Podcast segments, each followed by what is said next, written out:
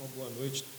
Gostaria de convidá-los a abrirem suas Bíblias na Epístola de Paulo à Igreja de Roma, a Epístola aos Romanos, por favor. E precisamente no capítulo de número 8. Epístola aos Romanos, capítulo de número 8.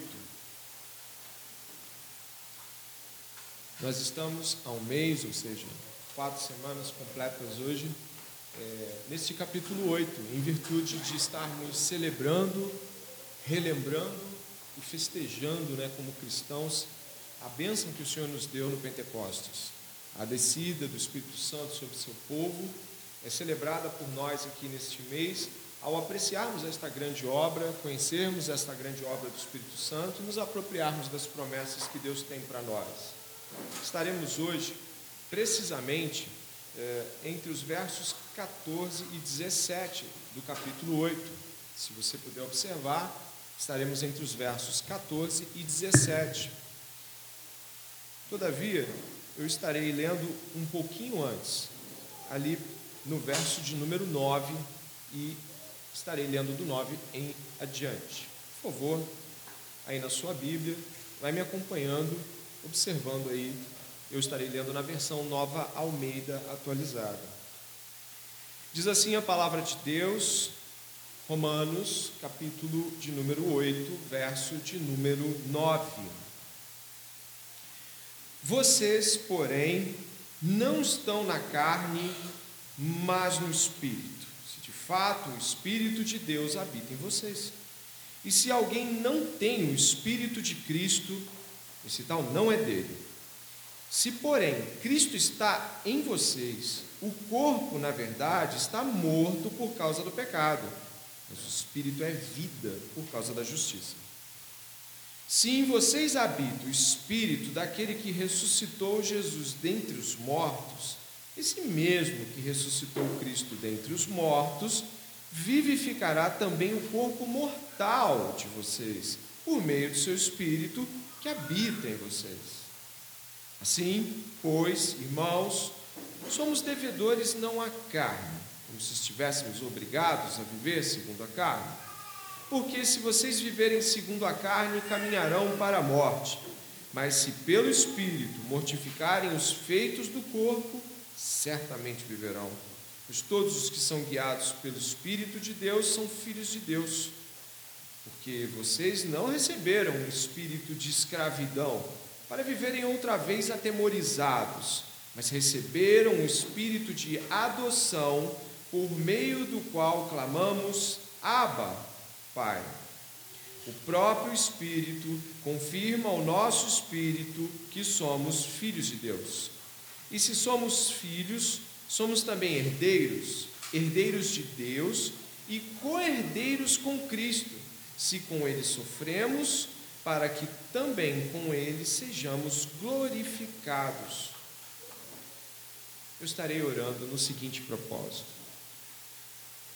Crendo que você veio aqui hoje para ouvir a palavra de Deus, crendo que você acredita que esta palavra é viva e eficaz, essa palavra transforma, que o Espírito Santo atua nessa palavra, você vai estar orando comigo no propósito de que isso seja transformação na sua vida hoje que eu e você respondamos com obediência à palavra de Deus, não apenas apreciando as sagradas escrituras, belas palavras, não, apreciando, contemplando, temendo e obedecendo.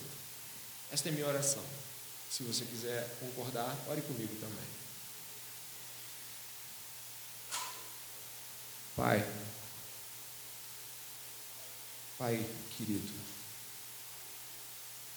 tua igreja se apresenta diante do Senhor e o faz em nome de Jesus, teu filho, desejando ouvir a tua voz, desejando, desejando ouvir as palavras de Deus, desejando ouvir o que é a vontade de Deus para cada um de nós esta noite.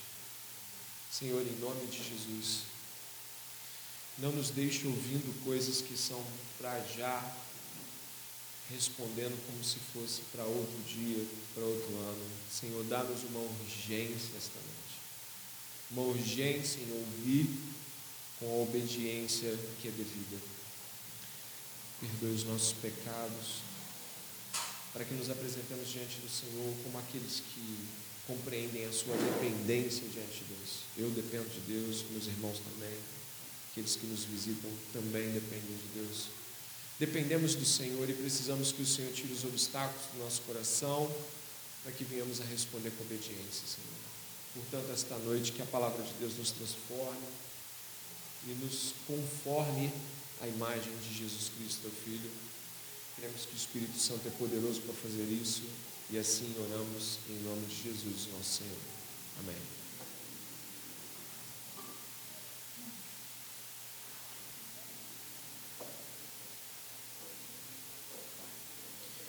Vivemos num tempo onde duas palavras, pelo menos, de muitas outras, mas duas palavras pelo menos são muito conhecidas.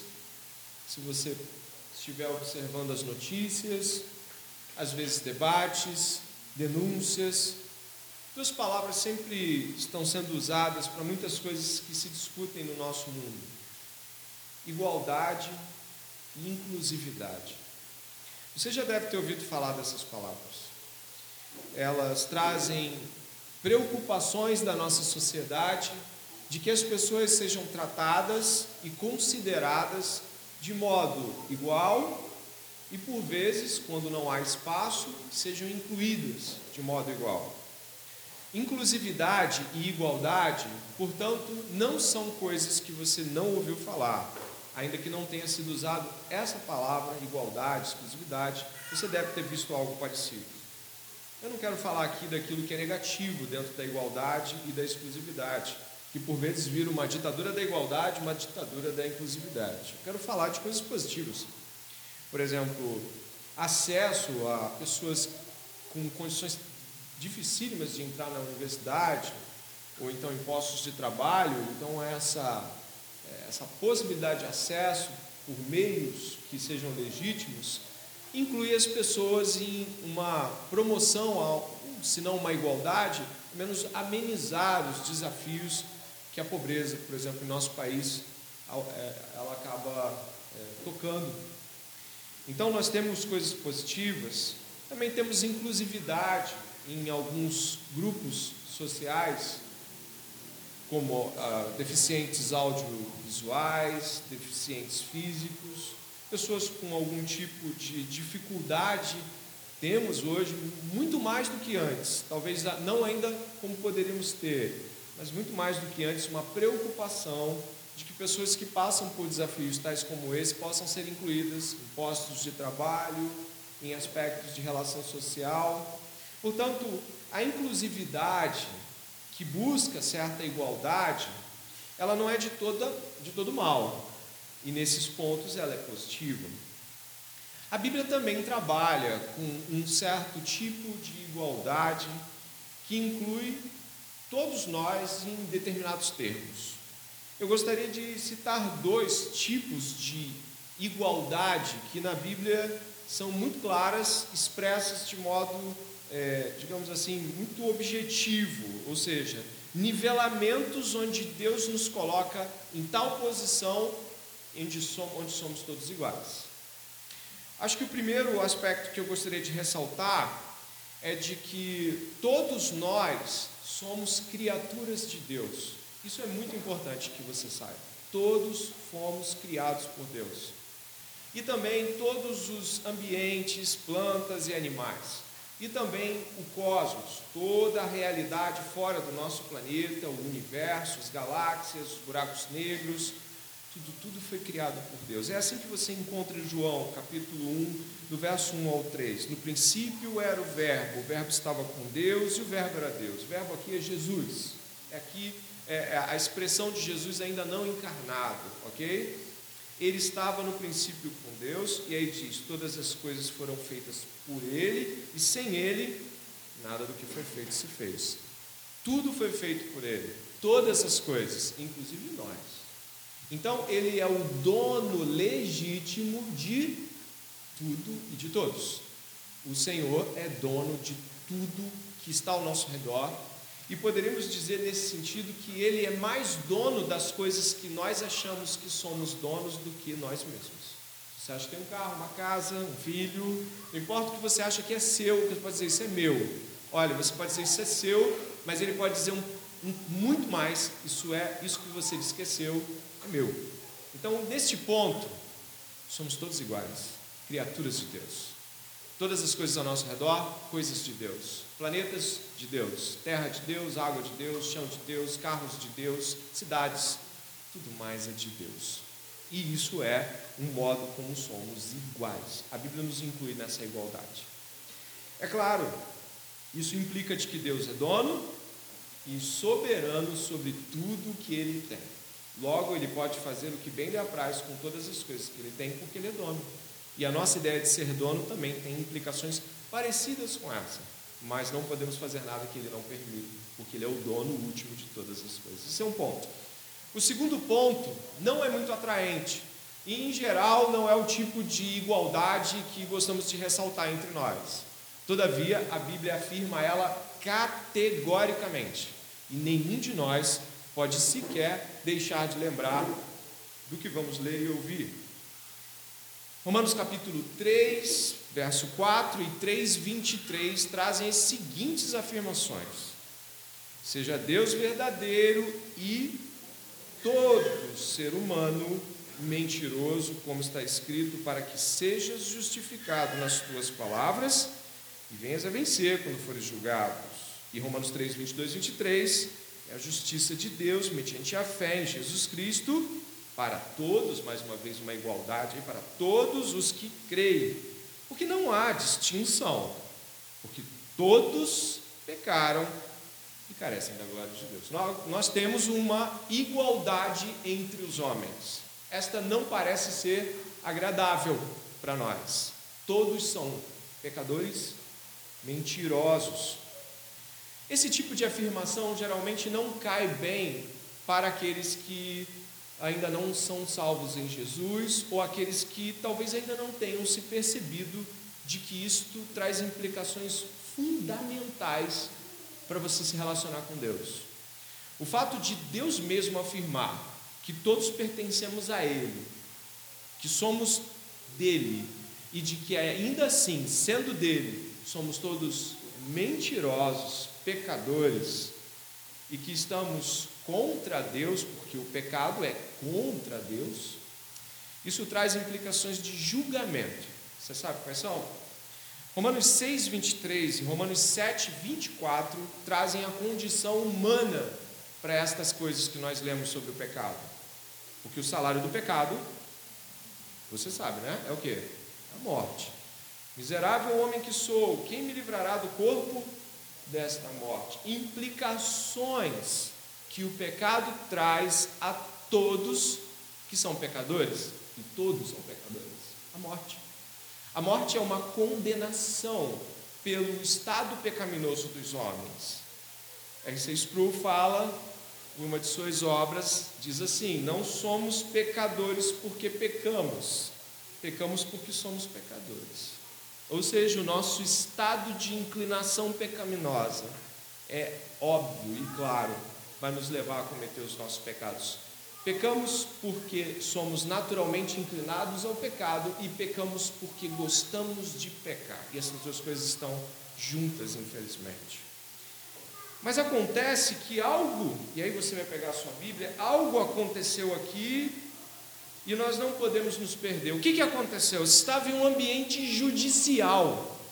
Desde o começo do capítulo 1 de Romanos, Verso 18, você ouviu assim: A ira de Deus se revela do céu contra toda impiedade e injustiça dos homens. Desde o capítulo 1, passando pelo capítulo 2, ó homem, tu que julgas é, aquilo que os outros fazem, acha que se livrará do julgamento, passando pelo capítulo 3, onde encontramos que todos são pecadores, passando pelo capítulo 4, e 5, e 6, e 7, você encontra o homem sendo julgado. É um ambiente judicial. O homem é réu de crimes confessos ou não, mas patentes aos olhos de Deus. Ou seja, do capítulo 1 até o capítulo 7, temos um ambiente o quê? Judicial. Você ouviu isso, né? O juiz Deus e os réus. Só que agora, você pode olhar o capítulo 8, no verso ali de número 14. Diz assim, ó: Pois todos os que são guiados pelo Espírito de Deus são. Ué, mas você sai de um ambiente judicial e entra numa casa de família? O que, que aconteceu aqui? Você estava num ambiente de julgamento? Versículos depois do começo do capítulo 8, você está entrando na casa do Pai. Onde foi que nos perdemos nessa jornada de entendimento? Espero que não tenhamos nos perdido. Saímos do banco dos réus e saímos do banco dos réus e vamos abrir a casa do Pai. E o Pai está nos esperando. Como pode isso? Aqueles que estavam na, na como já ouvimos aqui num sermão anterior, aqueles que estavam na fileira para ser mortos, no caminho das mor da morte eterna, do julgamento que leva à morte, né? Lembra disso que eu falei sobre cadeira elétrica nos Estados Unidos? A gente trouxe aquele ambiente é, de réu de morte, né? de pena de morte. O que, que aconteceu? O ambiente judicial se transformou na casa da família, a ponto de você ter Aba, que em hebraico é paizinho. O que, que aconteceu? É exatamente isso que nós vamos entender neste sermão. E partindo de duas perguntas, nós vamos estar adentrando uma compreensão de o que aconteceu. Saímos do réu, do, do banco do julgamento como réus e entramos na casa do Pai como filhos. O que aconteceu? Eu tenho duas perguntas, então, para, junto com vocês, responder a estas indagações. E as perguntas são: todos são filhos de Deus? E a outra, como saber se eu sou um desses filhos? Acredito que estas duas perguntas definam aspectos importantes sobre o que vamos ouvir aqui esta noite. E eu começo pelo verso de número 14, onde diz assim: Pois todos os que são guiados pelo Espírito de Deus, você leu isso? São filhos de Deus. O dito popular, você já deve ter ouvido falar, né? Que todo mundo é filho de Deus. O dito popular é esse. Mas a Bíblia não corrobora com o dito popular, não apoia, não afirma e nem deixa dúvidas de que o dito popular está errado. Não somos todos filhos de Deus. E eu gostaria que você pudesse refletir esta realidade com o Evangelho de João, que vai ser colocado aqui também. João capítulo 1, verso 10 ao 13, traz a seguinte afirmação através do evangelista. Dê uma olhada, por favor, e preste a, a, a, bastante atenção. O Verbo estava no mundo. O Verbo é Jesus, quando encarnado, passa a ter esse nome, Jesus. Quando chamamos ele na eternidade, é o Verbo, ainda antes de ser encarnado. O Verbo estava no mundo. O mundo foi feito por meio dele, mas o mundo não o conheceu. Veio para o que era seu, os seus não receberam. Preste atenção. Mas a todos quanto receberam, deu-lhes o poder de serem feitos filhos de Deus. Aí ele explica: a saber, os que creem no seu nome, os quais não nasceram do sangue, nem da vontade da carne, nem da vontade do homem, mas de Deus. As Escrituras dizem que não nascemos filhos de Deus. Ninguém nasce filho de Deus. Crentes não fazem filhos de Deus. Crentes, quando têm filhos, nascem pecadores, seus filhos. Não são filhos de Deus porque nasceram lar cristão. Por mais cristão que seja esse lar, nascemos em pecado. E como diz Davi, em pecado nos concebeu nossa mãe. Esta realidade aqui, ela é tão importante que o próprio evangelista faz uma vírgula com uma explicação. A saber, porque obviamente quem vai ler isso vai querer saber por quê. Como assim? Os, aos que creem no seu nome, apenas e somente crendo no nome de Jesus, alguém pode ser feito pelo próprio Deus, porque está escrito aqui, não da vontade de homem, mas da vontade de Deus, é o final da frase, feito por Deus, Filho de Deus. Crer em Jesus, crer no nome de Jesus. A expressão crer no nome indica crer em tudo aquilo que o nome representa, aponta, indica, tudo que ele vale em termos representativos. O nome Jesus Cristo tem uma grande vasta, um grande vasto valor no Novo Testamento e é claro no Velho também quando apontado por Messias. Mas o que é crer em Jesus? Preste atenção então. É crer pela fé que Jesus Cristo morreu na cruz do Calvário pelos nossos pecados e ressuscitou ao terceiro dia. Como resposta a isso, deve-se fazer a vontade de Deus, obedecendo aos mandamentos de Cristo no poder do Espírito Santo. Isso é crer em Jesus. Crer não é concordar com a existência. Crer é viver de acordo com o que se creu. Responder com obediência ao que se creu. A isso somam-se outras e tantas profecias que Jesus cumpriu, tenho certeza, na encarnação, no nascimento virginal e tantas outras coisas que podemos somar-se a essas, mas elas são centrais. Crer que Jesus Cristo morreu pelos nossos pecados e crer que ele ressuscitou ao terceiro dia. E eu e você, quando cremos nisso, vivemos em obediência aos mandamentos que decorrem do próprio Cristo, da sua própria cruz e da sua ressurreição. Logo, a expressão dessa realidade é de que os homens não nascem filhos de Deus, mas só quando creem e correspondem com esta fé em obediência, a obediência decorre do crer. Ou seja, Deus dá o dom da fé alguém responde crendo e então obedece. Deus é quem dá o dom da fé. A fé salvífica não está com você no nascimento, é um dom de Deus, já vamos ler isso.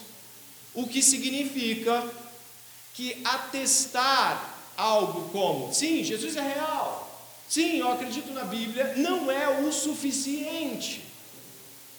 O que de fato expressa a fé cristã é o que decorre desta confissão com uma vida que encarna os mandamentos de Jesus.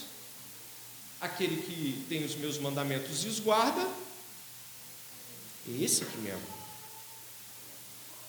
Aquele que me ama será amado pelo meu Pai. Jesus Cristo não separa fé de obediência. Na verdade, o que ele diz claramente é de que da fé essa obediência vai decorrer nitidamente. Efésios capítulo 2, verso 4 ao 10. Tem um mas que eu mais amo e talvez um dos mais conhecidos, mas Deus. Tudo estava perdido, mas Deus. E preste atenção no meio onde nós vamos ler. Mas Deus, sendo rico em misericórdia por causa do grande amor com que nos amou, e estando nós machucados, estando nós meio distantes, desviados, não, estando mortos, completamente mortos, incapazes de acenar para Deus e pedir que Ele entre em nosso coração. Mortos em nossas transgressões, nos deu vida juntamente com Cristo, pela graça vocês são salvos, e juntamente com Ele nos ressuscitou, e com Ele nos fez assentar nas regiões celestiais em Cristo Jesus. Por que Deus fez isso? Deus fez isso para mostrar nos tempos vindouros a suprema riqueza da sua graça, em bondade para conosco em Cristo Jesus, tudo em Cristo Jesus. Porque pela graça vocês são salvos, mediante a fé, e isto não vem de vocês, é o que?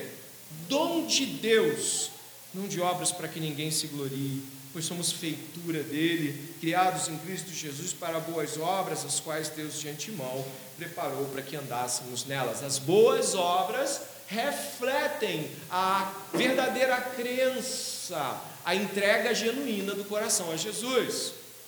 Portanto, afirmo aquilo que a Bíblia disse para cada um de nós e podemos com certeza guardar já nesta primeira pergunta que fizemos: todos são filhos de Deus? Não. Todos nascemos em pecado, separados de Deus, pecadores mentirosos, que estão mortos para Deus, que não têm relacionamento com Deus, não querem ter relacionamento com Deus, não desejam ter relacionamento com Deus, fogem de Deus, se desviam de todas as maneiras, todos se extraviaram igualmente, se fizeram inúteis, não há um justo, um justo sequer. Sendo assim, todos estão condenados à morte por crimes legítimos contra Deus desde a inimizade, a trair Deus e toda a confiança que Deus tem quando depositado em Adão, Deus ama Adão, Deus coloca sobre ele aquilo que vai ser, ele vai ser o cabeça federal de toda a raça, todos os homens decorrem de Adão, e em Adão todos nós caímos e a raça cai junto com ele. Deus então dá a fé como um dom gratuito para que com esta fé que é dada de graça, não por mérito, os homens possam responder a Deus, crer em Jesus e obedecer aos mandamentos de Jesus. Isso é a mensagem do Evangelho que você está ouvindo. Se você é salvo, você foi salvo porque creu nesta mensagem. E, e você que não é salvo, é a única mensagem que pode te salvar a mensagem do Evangelho. Mas o que acontece? Nós temos uma afirmação no verso 14: Pois todos os que são guiados pelo Espírito de Deus são filhos de Deus. Antes de entrarmos diretamente na exegese desse texto, eu preciso permear aqui um erro teológico que muitas vezes acontece na interpretação da Bíblia de um modo pessoal, não observando as perspectivas bíblicas acerca do todo. Algumas pessoas usam isso, pois é, esse pois todos são guiados pelo Espírito de Deus, são filhos de Deus, como uma espécie de magia, no qual elas dizem: o Espírito me levou a fazer isso, o Espírito me levou a fazer aquilo outro, ou então eu vou consultar o Espírito esta noite para ver o que ele tem para dizer. Esta frase não fala sobre isso. Essa frase não está dizendo de que o Espírito Santo é um, uma espécie de guia mágico que você acessa e sai sabendo tudo o que você quiser saber da vontade de Deus para a sua vida. Esse não é o papel do Espírito Santo e certamente nesse texto, esqueça, não é sobre isso. O Espírito Santo nos guia como filhos de Deus há uma perspectiva que tem muito mais a ver com Tessalonicenses 4:3, onde fala que a vontade de Deus é a nossa santificação, do que a tentativa de descobrir sobre nossa vida. Logo, quando nós estamos falando sobre ser guiados pelo Espírito de Deus, nós não estamos falando sobre descobrir a vontade oculta de Deus sobre nossas vidas, estamos falando sobre sermos filhos é, é, é, é, completamente claro que eu e você, às vezes, ficamos buscando que o Espírito Santo nos dê respostas quanto a coisas das quais ele não está disposto a dizer e não vai dizer. R.C. Sproul fala algo interessante sobre este verso em particular. Ele diz assim: se gastarmos menos tempo nos preocupando se devemos casar com Jenny, ou Mabel, ou Ellen, ele diz aqui nomes fictícios, e mais tempo colocando em prática a revelação bíblica que Deus quer do seu povo, seríamos muito mais felizes e frutíferos como cristãos. A Bíblia não é mágica, não é uma bola de cristal pela qual pedimos ao Espírito para nos guiar em lugares escondidos, para onde o Espírito guia o seu povo, é o caminho da justiça para santidade. Paulo tem em mente aqueles cujas vidas estão sendo direcionadas para a justiça de Deus. Se nossa vida está sendo dirigida pelo Espírito, isso é um sinal certo e determinado de que somos filhos de Deus, porque isso é o que o Espírito que habita em nós faz. Ele inclina o nosso coração, ele nos dá fome e sede para obedecer a Deus, ele nos dá um sentimento pelo qual respondemos à declaração de Jesus: Se me amais, guardais os meus mandamentos. Sabe o que significa isso? Que nós, quando estamos sendo guiados pelo Espírito, devemos crer diretamente de que ser guiados pelo Espírito é ser guiados da justiça de Deus à santidade que Deus requer e quer aplicar em nós.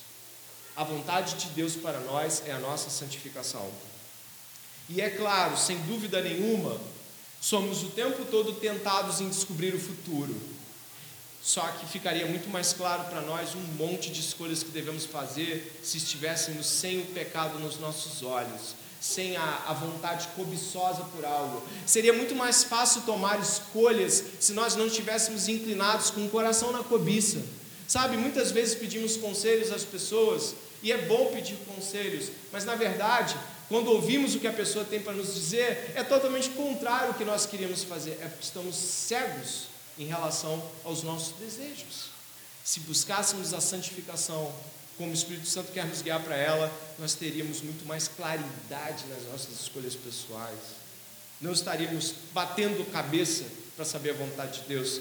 Até porque, quando você busca a vontade de Deus, uma das coisas que seu coração fica cheio de confiança de que Deus fará a sua vontade.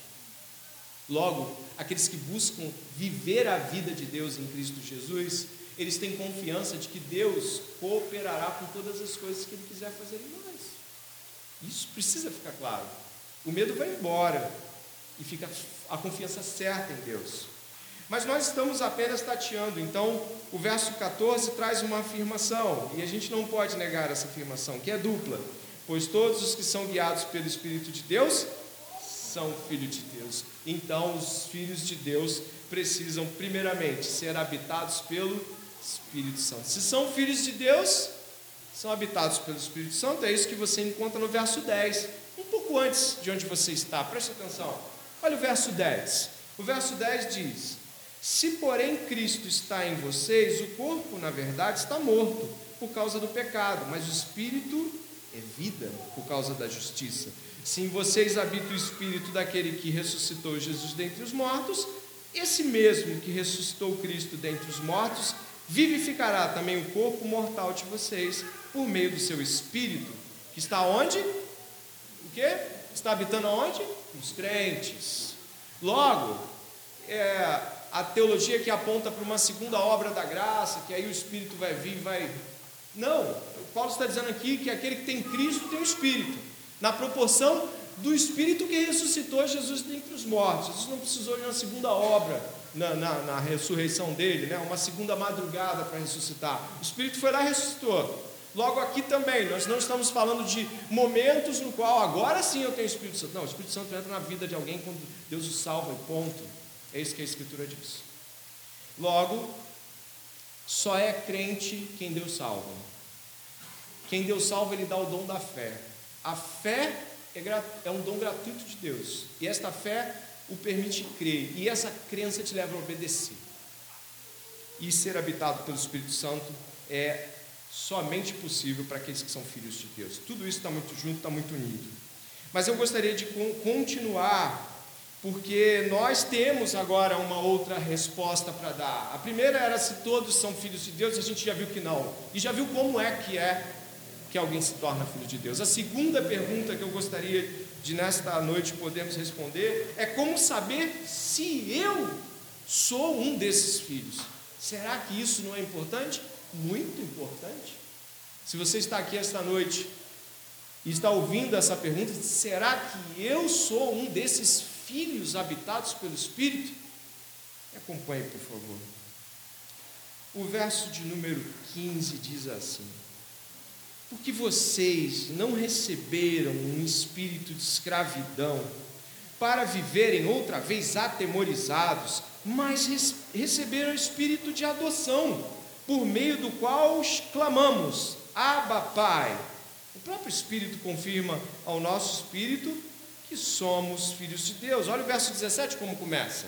E se somos, aí olha, condicionais, e se somos filhos, somos também herdeiros herdeiros de Deus e co-herdeiros com Cristo, se com Ele sofremos, para que também com Ele sejamos glorificados. O que está acontecendo aqui? Existem grandes afirmações que você, crente, precisa se apropriar. A primeira afirmação que eu gostaria de te mostrar, ela é uma afirmação ruim. Repare o verso 15. O que vocês não receberam espírito de escravidão. A escravidão ao pecado é uma marca indistinta da condição sem Cristo. Os filhos de Deus já não são escravos do poder do pecado. Eles pecam, mas pecam porque escolheram fazer isso. Não porque eles são escravos. Eles não conseguem, porque o ímpio, ele gosta, quer e não tem o poder de Deus para impedi-lo. Então ele vive a vida de pecado. Mas o que é salvo ele tem o Espírito Santo. Eles, infelizmente, como nós fazemos, não há nenhum orgulho de falar e até vergonha. Escolhemos pecar muitas vezes. Escolhemos. Deliberadamente. Sabemos o que fazer e fazemos ao contrário. Triste, mas verdadeiro. Mas o que nós encontramos aqui é que essa escravidão ela está coberta de, dê uma olhada, medo. A escravidão coberta de medo. De um medo atemorizante. Uma das coisas que a nossa sociedade mais deixa claro em nossos muitos e muitos centros psiquiátricos, terapêuticos, é de que estamos em uma sociedade cheia de medos. As pessoas estão atemorizadas, apavoradas, desesperadas, ansiosas, estão com um senso de como se a vida fosse os engolir. E os filhos de Deus são arrancados do medo. Mas antes que eu entre nesse medo, o primeiro grande medo que Deus tira de nós é do julgamento.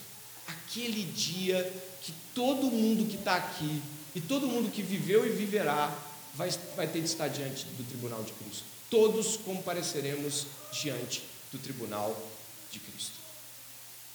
Isso já fez homens de Deus tremerem na base ao longo da história da igreja, escrevendo sobre esse grande dia. Mas isso também já fez homens de Deus tremerem na base e olharem para as Escrituras e lerem de que este medo nos foi retirado. Existe um texto bíblico dos quais é certamente um, dos textos mais profundos que as Escrituras nos dão, que está em 1 João capítulo 4, verso 15 a 19. Dê uma olhada, por favor. Aquele que confessar que Jesus é o Filho de Deus, Deus permanece nele e ele permanece em Deus. E nós conhecemos o amor e cremos neste amor que Deus tem por nós. Deus é amor, e aquele que permanece no amor permanece em Deus, e Deus permanece nele.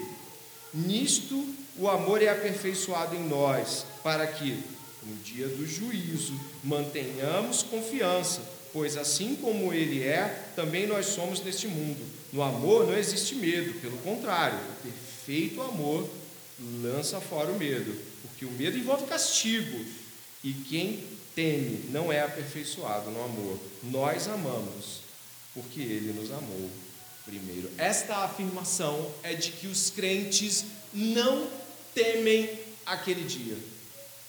Eles não temem porque eles foram resgatados por Deus para o seu amor.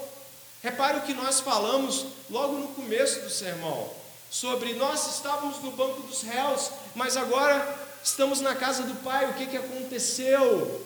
Jesus Cristo recebeu todo o castigo que viria para aqueles a quem haveria de salvar. Todo o castigo. Ele recebeu toda a fúria, a ira, a desaprovação, a distância, o afastamento, o esmagamento de Deus, ele recebeu. Para que nós pudéssemos estar livres da justiça de Deus em termos de cobrança pelos nossos pecados. Merecíamos o inferno, merecíamos o julgamento dos mais terríveis de mandar a gente para o inferno na eternidade, e Jesus recebeu isso nele. Por que é importante que os crentes se lembrem disso? Na semana passada nós falamos dos devedores, de que somos devedores de Deus. É isso que você leu nos versículos da semana passada. E quando nos esquecemos que fomos retirados de uma fila onde os criminosos iriam para diante do julgamento e seriam mortos, e aí morte eterna e morte continuada.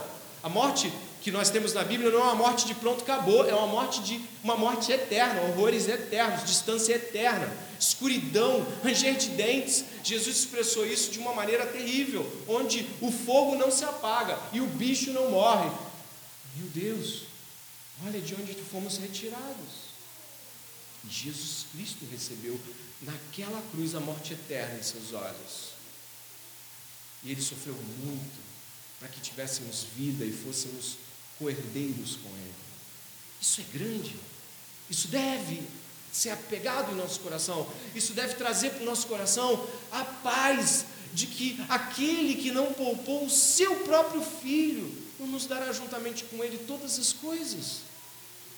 De que tememos, não há nada que nos separe do amor de Deus. E nesta noite, ainda que nos falte 15, 20 minutos para terminarmos esse sermão, você já pode ter uma certeza de que se você está em Cristo, você não estará no julgamento como aqueles que serão lançados nos portais infernais.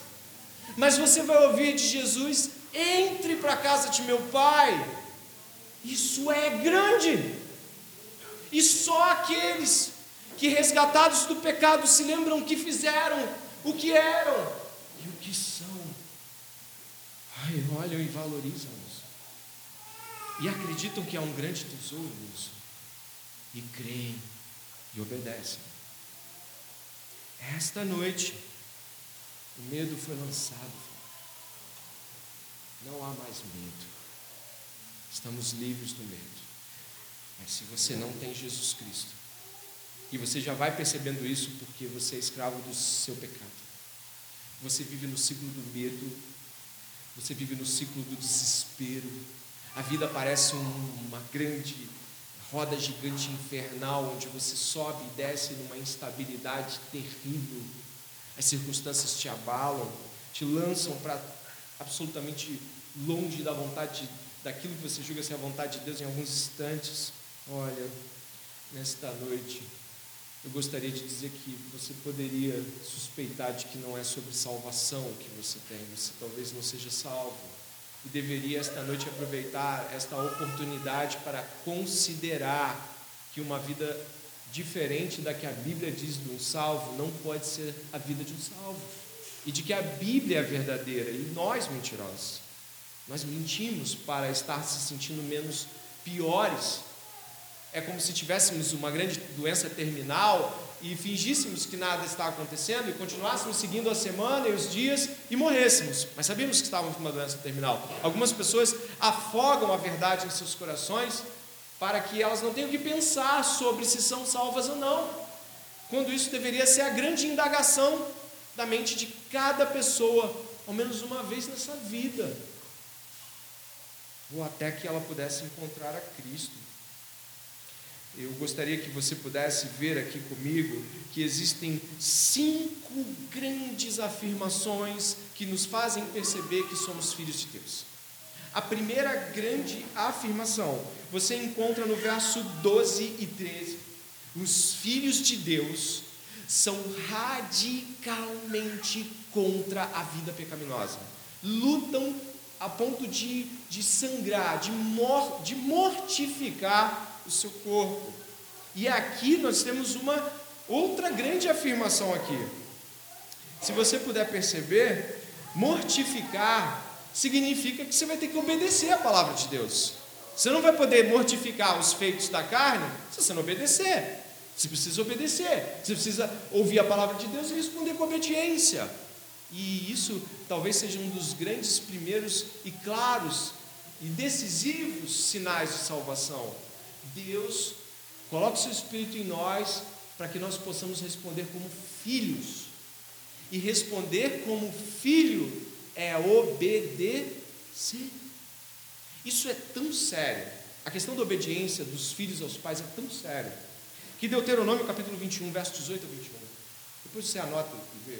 Isso era tão sério de que Deus havia ordenado de que os filhos desobedientes, que permanecessem em rebeldia, bebedices e coisas desse tipo, os pais deveriam levar até os anciãos, apresentar eles.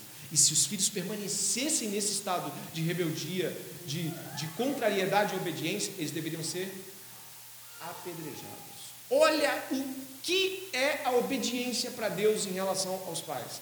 Isso é apenas um reflexo de como Deus se relaciona com a obediência. Então, o filho de Deus, a filha de Deus, obedece responde com amém do coração do lado de fora também. Filhos de Deus obedecem. Filhos de Deus olham para as Escrituras e querem obedecer tudo que o Senhor manda. eles sabem que é difícil porque o seu coração, como de qualquer pecador desse mundo, está sempre sendo tentado pelo pecado. Mas existe um impulso que é colocado pelo Espírito Santo de Deus, um desejo por não estabelecer-se mais no pecado. Então, se você é filho de Deus, você é radicalmente obediente, radicalmente contra a permanência do pecado em qualquer sombra, em qualquer porção, em qualquer fragmento, em qualquer ideia. O pecado não está lá e está tudo bem. Você é filho de Deus, o pecado está lá e não está tudo bem. Então você obedece. Por isso você é filho de Deus. E isso é algo profundíssimo. Uma das coisas que, que mais poderíamos refletir sobre isso é de que a obediência é uma das expressões mais claras de que estamos crendo em Jesus Cristo. a obediência. Quando alguém recebe um conselho da parte de Deus e obedece. Quando alguém ouve uma pregação e obedece. Quando alguém, por exemplo, vamos, vamos pensar que esta noite você deveria, se você ainda não tem o que estamos vendo aqui nítido, você deveria procurar ajuda. Você deveria orar, Deus, eu preciso de crentes perto de mim de verdade, para não saber até se eu sou crente mesmo. Mas aquele que não tem Cristo não vai na direção de ninguém, porque tem certeza em si mesmo. É alguém que se autoafirma crente. É alguém que não está preocupado se está dando evidência de salvação, se as pessoas veem ele como Jesus, se veem ela como Jesus. Não importa. Importa que eu acho que eu sou crente. Eu vou à igreja e está tudo resolvido. Isso não é o que estamos vendo aqui. Obediência, luta radical contra o pecado. Tem mais algo aqui importante. A terceira afirmação é, é, aquilo que nós já falamos. Ele não está mais sob o medo da condenação. Mas não somente esse medo. Existem outros medos que são reflexos de não confiança em Deus que não são o medo da condenação, mas são outros tipos de medo, como por exemplo o medo das circunstâncias. Eu acho que eu coloquei algo nesse sentido, não? Não sei. É, medo das circunstâncias, medo de doença, medo de morte, medo de você estar é, é, sendo abandonado, medo de você não ter ninguém na vida, medo de, medo de. Esses medos refletem perspectivas de não confiança em Deus. Não confiar em Deus é não crer em Deus. E é claro, todos nós passamos por medos. Não vamos aqui ignorar que isto é real até para os crentes. Mas aquele que está em Cristo não permanece no medo. O medo não mais é um escravo dele, dela.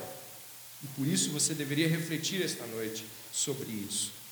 Mais um ponto importante que está aqui no verso de número 15. Dê uma olhada no final do verso número 15. Mas receberam, receberam o espírito de adoção, por meio do qual clamamos Abba, Pai. Este espírito de adoção é o Espírito Santo, sem dúvida nenhuma, mas espírito de adoção aqui é a clara certeza de que eu posso me aproximar de Deus com a intimidade de chamá-lo de Pai. Como Jesus nos ensinou em Mateus capítulo 6 a falarmos com Deus? Você sabe, né? Pai nosso que estás nos céus. Abba. Deus aqui é colocado por Paulo em duas perspectivas. Abba, que é paizinho, e o pater, família, que é senhor da família, o senhor que cuida de toda a casa. Olha que coisa maravilhosa. É o senhor, ou seja, eu me aproximo de alguém que é um pai poderoso e grandioso, mas é meu pai íntimo de coração. O apóstolo Paulo aqui ele está mostrando duas dimensões muito claras. Teu pai é grande, teu pai é é um grande pai, é o chefe de uma grande família. É o pater família. No, na, em Roma era a ideia de um chefe de uma grande casa. Mas também é teu paizinho. É aquele que você tem intimidade. As crianças judias usavam este termo logo no começo de suas jornadas com a família. Elas falavam Aba, Aba, Aba. E elas levavam isso, muitas delas, para a vida inteira, chamando de Abba. Para nós, talvez, a expressão pai aqui é menos do que papai. Papai para nós parece ser mais carinhoso, mais, né, mais gentil, mais infantil. E é isso que eu quero que você possa entender. Por favor, preste atenção. Está acabando o sermão. Paulo está dizendo para que nós tratemos Deus como uma criança se aproxima de seu pai. Pense numa criança de 5 anos, 4 anos, e pense em como ela se relaciona intimamente com a paternidade. Aquele pai lhe dá tanta segurança, aquele pai se apresenta para ele como solução dos medos. Aquele pai, quando chega perto, ai que bom que meu pai veio. Ele quer mostrar o que. Já viu criança pequena? Por favor, eu não estou fazendo algo que o texto não permite. Todos os estudiosos bíblicos reconhecem que isso é paizinho, é paizinho de criança. É se aproximar de Deus, querendo mostrar, ouvir sobre Deus, do que Ele promete, dos presentes celestiais. É isso que Abba quer dizer: você é filho e é filho íntimo. Quem chamava o pai assim era Jesus. E ele nos ensinou a chamar Deus como ele chamava o seu Pai. Você entende isso? Jesus nos ensinou o modo como ele. Os judeus não, não, não falariam assim. Aba não era comum, era desrespeitoso. Adonai ser chamado de Aba não era uma coisa. Não pode, Adonai é o Senhor. E a Vé, nem o nome eles falavam, com medo de pronunciar o grandioso nome. Jesus quebra os muros, os véus, e diz: Abba, Paizinho, lance-se no Pai esta noite. Lance-se com confiança no Pai. Aproxime-se dele como se aproxima de um pai, uma criança de poucos anos, que confia em tudo que ele diz, que acredita em tudo que ele fala, que espera que ele esteja em todos os lugares, protegendo de todas as coisas, chorando e agarrando em suas pernas, pedindo: fica aqui, não vou embora, Aba, Aba, fique aqui. Jesus clamou no Getsemane por Aba, pedindo de que ele viesse resgatar. Na cruz gritou porque Aba o deixara desamparado, para que jamais estivéssemos sem o Pai. Por isso, esta noite, se você ama Jesus, deveria ir até Ele como Jesus, ama Jesus, deveria ir até o Pai como Ele nos ensinou.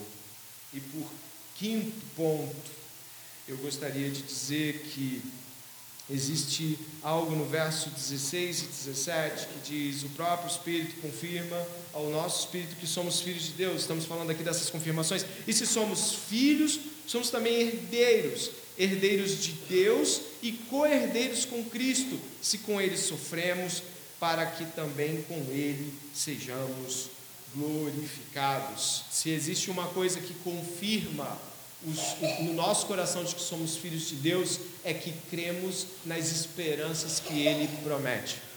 Filhos de Deus creem que as promessas do Pai serão cumpridas.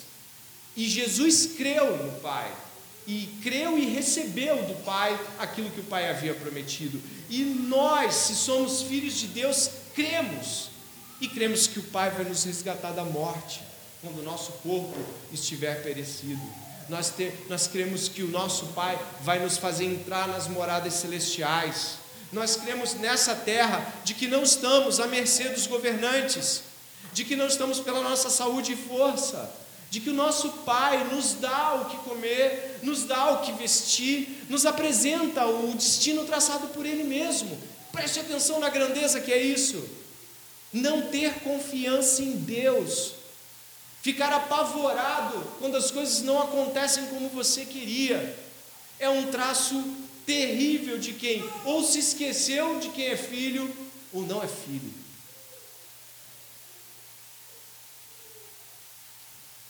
É necessário que esta noite nós tenhamos essas certezas. Somos filhos por adoção. Jesus Cristo é o unigênito do Pai, o único que tem a substância, o único que tem, é, que é como o Pai, naquilo que o Pai é em sua própria constituição, mas nós somos filhos por adoção. E recebemos a herança que Jesus também recebeu, que você leu no verso 17. Mas existem duas heranças muito claras e que você precisa herdar. A primeira, que está no verso 17, junto com esta herança filial, é de que se somos filhos, somos também herdeiros. Isso parece muito bom. Herdeiros de Deus e co-herdeiros com Cristo. A primeira que eu gostaria de te dizer nesse finalzinho é de que o que poderia ser a herança de Jesus é também a nossa herança. Mas o que poderia ser a herança de Jesus, senão a sua própria relação com o Pai e com a sua igreja? Nós somos, nós somos dados a Jesus como presente e Jesus nos leva ao Pai. Mas olha o que você encontra no Salmo, eu acho que eu coloquei aqui, Evelyn, o Salmo 73, não? Se eu não coloquei, eu afirmo aqui em voz alta, você vai se lembrar, quando o salmista diz assim: Quem tenho eu no céu além de ti? E quem poderia eu querer na terra além de ti? Eu vou repetir, porque você não pode, você não pode terminar essa noite sem ouvir isso e pensar se isso é a sua vida de filho e de filha. Presta atenção. Quem tenho eu no céu além de ti? Quem Jesus teria no céu além de seu Pai? E quem poderia eu querer na terra além de ti? Aí o salmista exulta: ainda que a minha carne e o meu coração desfaleçam, Deus é a fortaleza do meu coração e a minha herança para sempre. Que herança é essa? Deus. Sabe o que você vai receber na glória? Deus. Sabe o que você tem hoje já como co-herdeiro de Cristo? O Espírito de Deus.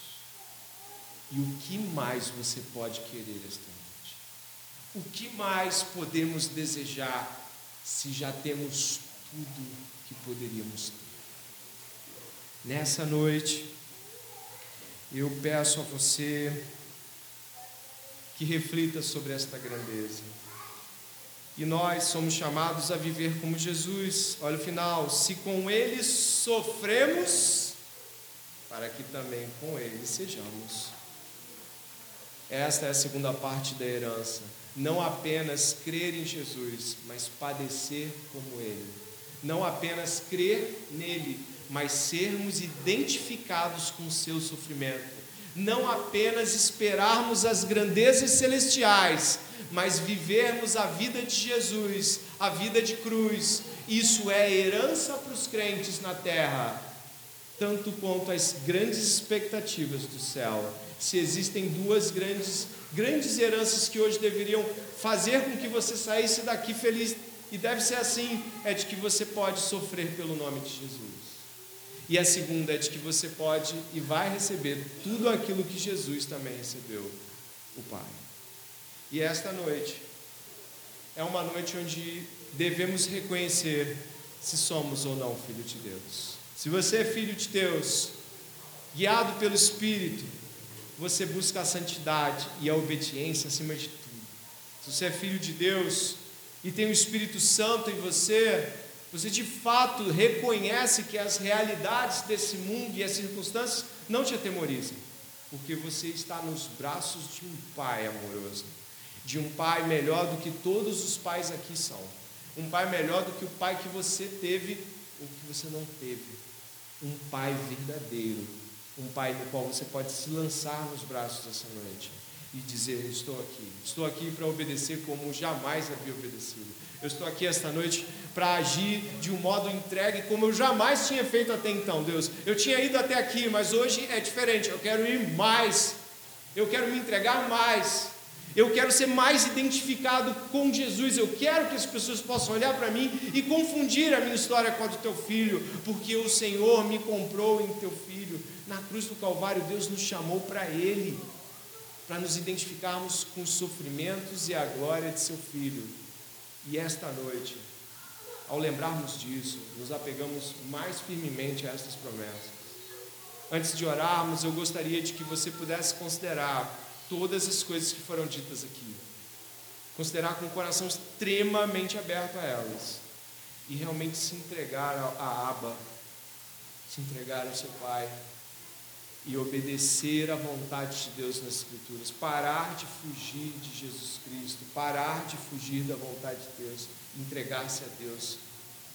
Vamos orar? Pai, Paizinho o teu Espírito está aqui, habitando em cada crente.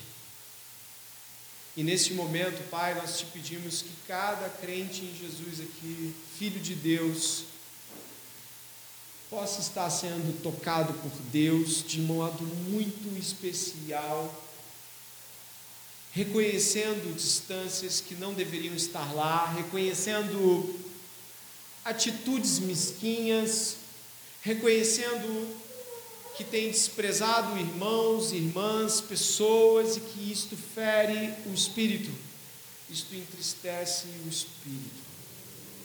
Pai querido, por favor, trabalha na tua igreja nesta noite, eu te peço. ministrando ao coração de cada crente a segurança em Jesus Cristo, a certeza de que não devemos temer o que vai acontecer conosco, de que não devemos temer as circunstâncias e de que toda a realidade de Deus em Cristo Jesus já é disponível.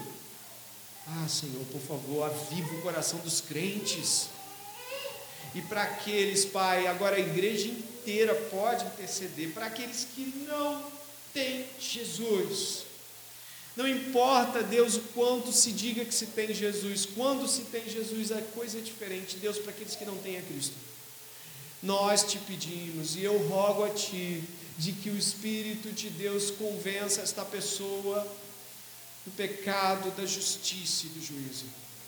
Que esta, que este que está aqui e não tem Deus, que não tem confiança completa em Jesus, nesse momento possa receber o Espírito Santo para convencimento de pecados, para arrependimento de uma vida miserável e contra Deus.